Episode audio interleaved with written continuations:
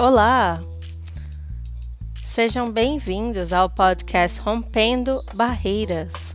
Sou seu anfitrião, Ariette Stamberg, e é bom vê-los novamente. Para aqueles que são novos ao formato, estamos usando uma plataforma chamada Kudo, que nos permite ir além das barreiras do idioma. Entrevistaremos várias pessoas sobre suas experiências e o papel que a linguagem desempenhou influenciando onde eles estão hoje. Apenas uma breve introdução sobre a Kudo, ela é uma plataforma de conferência multilingüe que nos permite conversar em vários idiomas em tempo real simultaneamente. Se você estiver assistindo isso em outro idioma, você já sabe disso. E se você estiver assistindo em inglês, vocês vão descobrir em breve, pois o nosso convidado não falará inglês.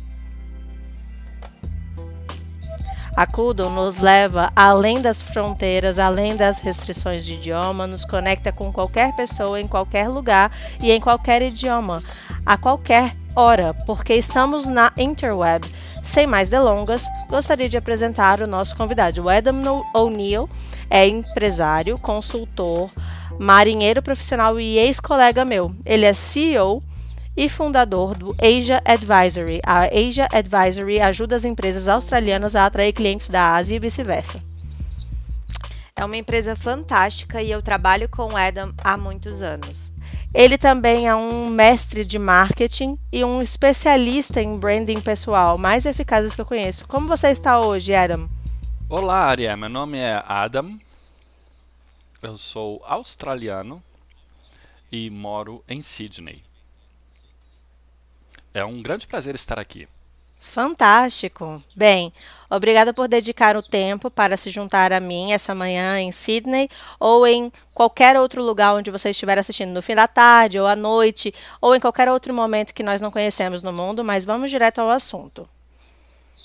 Eu gostaria de perguntar a você como tem sido ser um australiano que fala coreano e que tipo de reações você recebe de australianos, coreanos e outros quando eles ouvem você falar esse outro idioma. Eu falo vietnamita. Então, às vezes, quando eu peço um sanduíche em um restaurante, as pessoas que estão servindo o sanduíche têm uma reação e os outros clientes têm outra reação.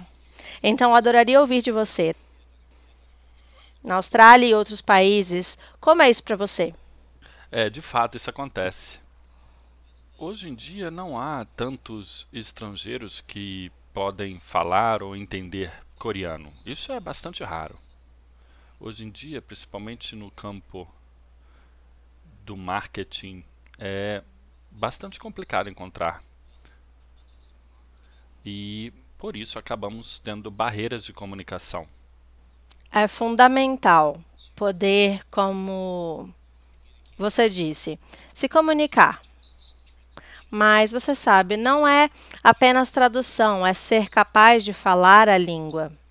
E no último podcast nós estávamos falando sobre como falar uma língua não ser apenas o que sai da boca, mas sim a linguagem corporal, a enunciação, a cadência da fala e como você diz, algo meio que mostra o quão bem você fala aquela língua e através disso, quão bem você entende a cultura por trás disso. Definitivamente, culturas diferentes em países diferentes têm maneiras diferentes de fazer as coisas e você pode falar algumas palavras, mas se você não souber o que você está dizendo, pode parecer errado.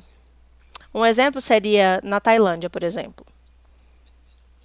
Os homens e as mulheres pronunciam a língua de forma diferente. Então, quando você vê homens que visitam a Tailândia e pronunciam com um sotaque feminino, você sabe onde eles aprenderam sua língua.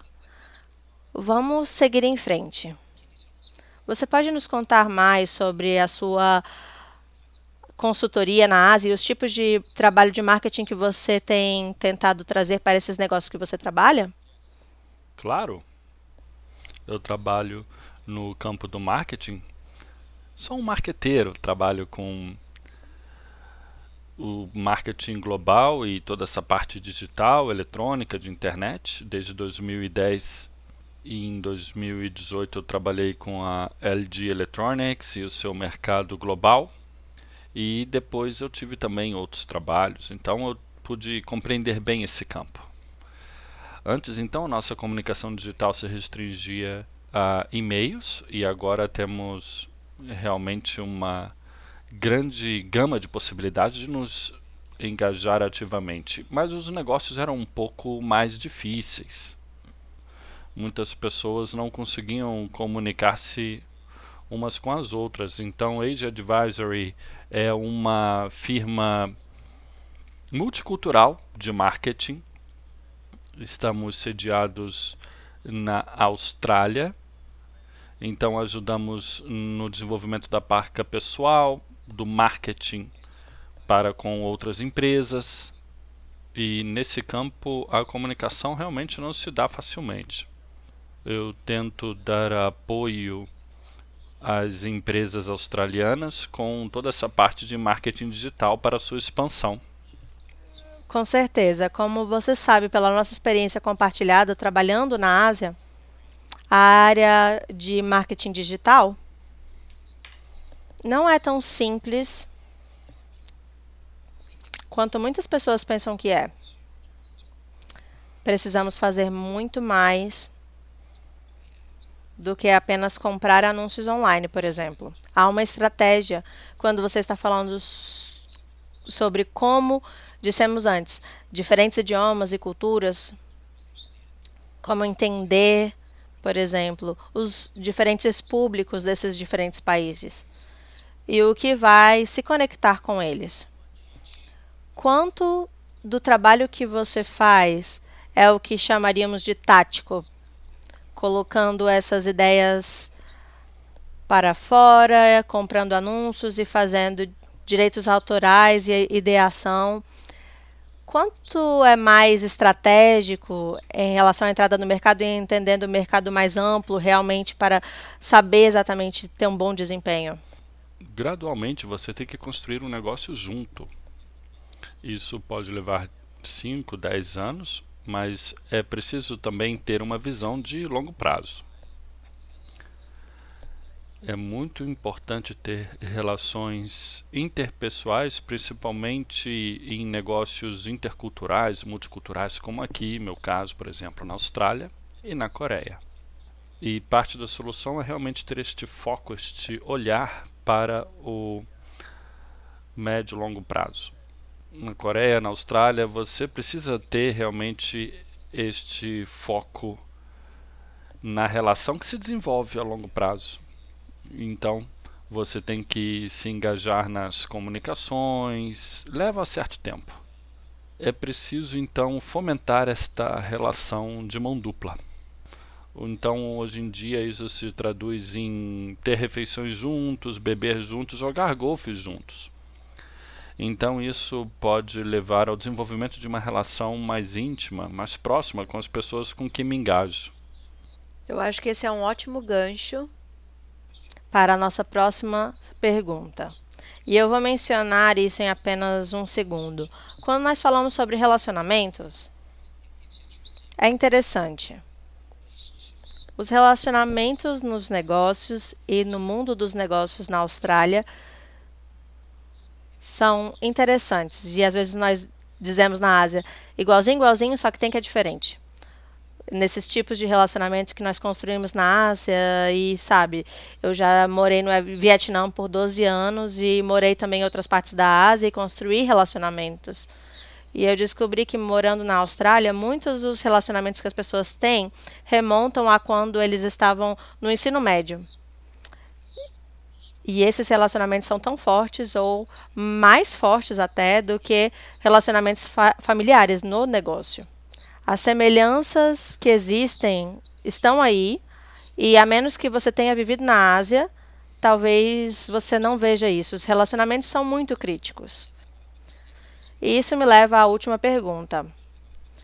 Fiquei realmente impressionado com o trabalho que você tem feito em relação à criação de conteúdo e marca pessoal. Você pode falar um pouco sobre o que é isso e compartilhar algumas dicas importantes e sugestões para os nossos ouvintes? A construção da marca pessoal leva tempo. Então você anota num papel as suas declarações da marca pessoal. O meu propósito, o meu sonho é isso. Aí você coloca no papel isso porque esse passo é importante realmente, definir bem para você mesmo. Depois eu estudei plataformas profissionais, LinkedIn, Facebook, para aprender como se conectar com uma audiência mais ampla. Então, se você quer articular expressar o seu sonho, os seus objetivos, então a partir disso você pode compartilhar isso nas plataformas digitais, o seu trabalho. Hoje em dia, o desenvolvimento da marca pessoal não é bem feita. Esse desenvolvimento não ocorre, não é bem entendido. A marca pessoal de um influencer ou de um, ou digamos, o estilo pessoal de liderança de um CEO, isso não é a mesma coisa.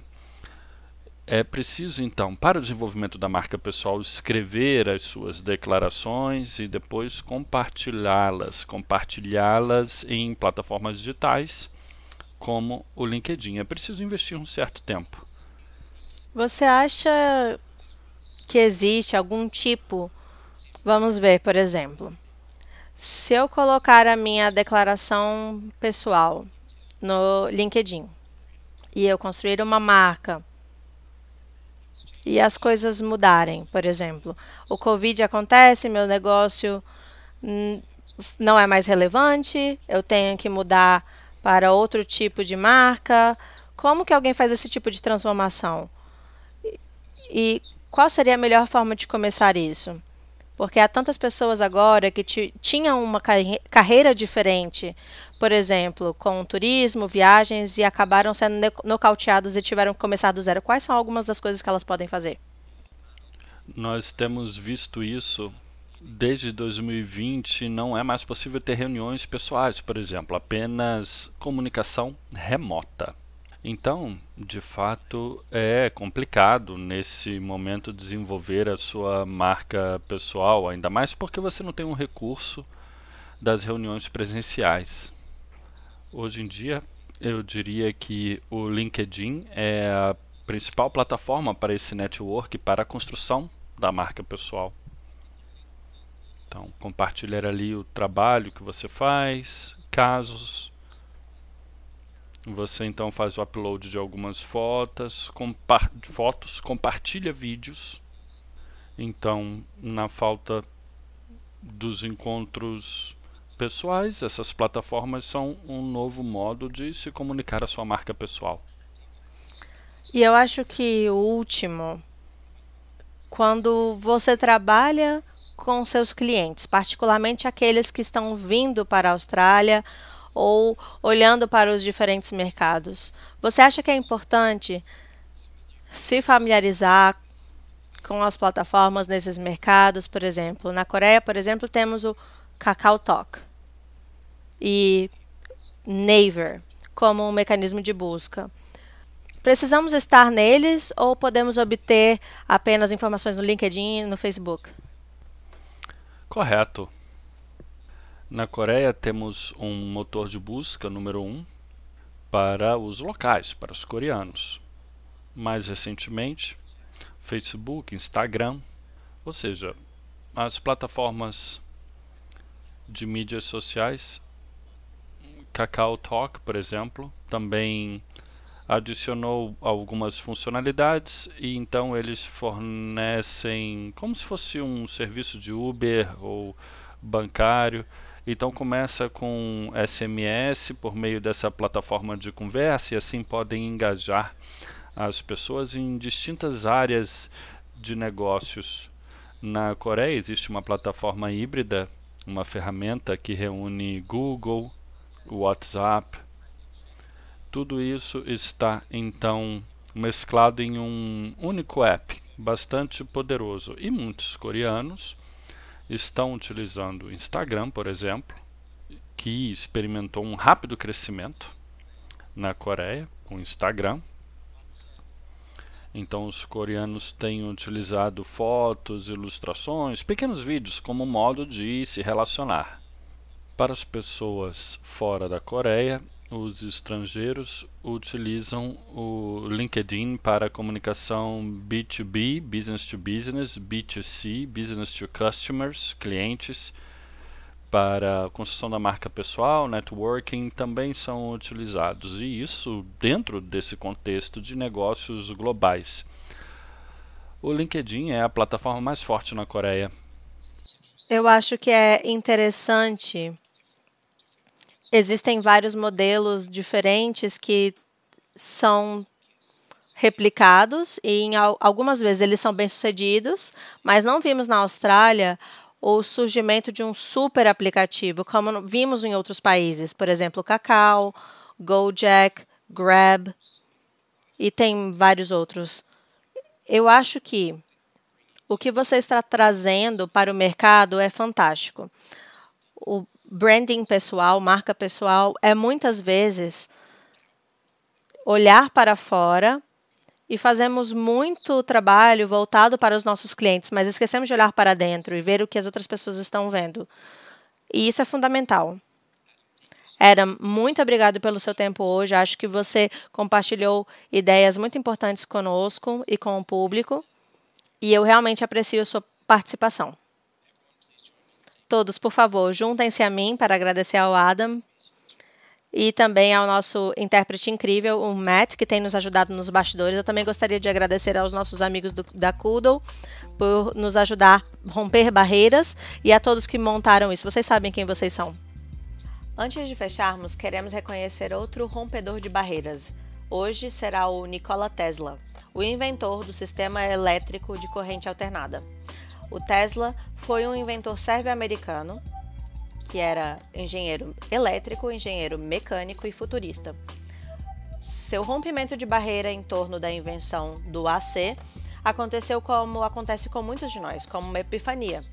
Com ele aconteceu quando, enquanto ele caminhava no parque, cercado por seu pássaro favorito, o pombo. O Tesla passou a vida lutando por um desafio após o outro e agradecemos a ele pela eletricidade moderna de hoje. Obrigado, Tesla, por superar e romper essa barreira. E é isso por hoje. Lembre-se, aonde quer que você vá, é você que está lá.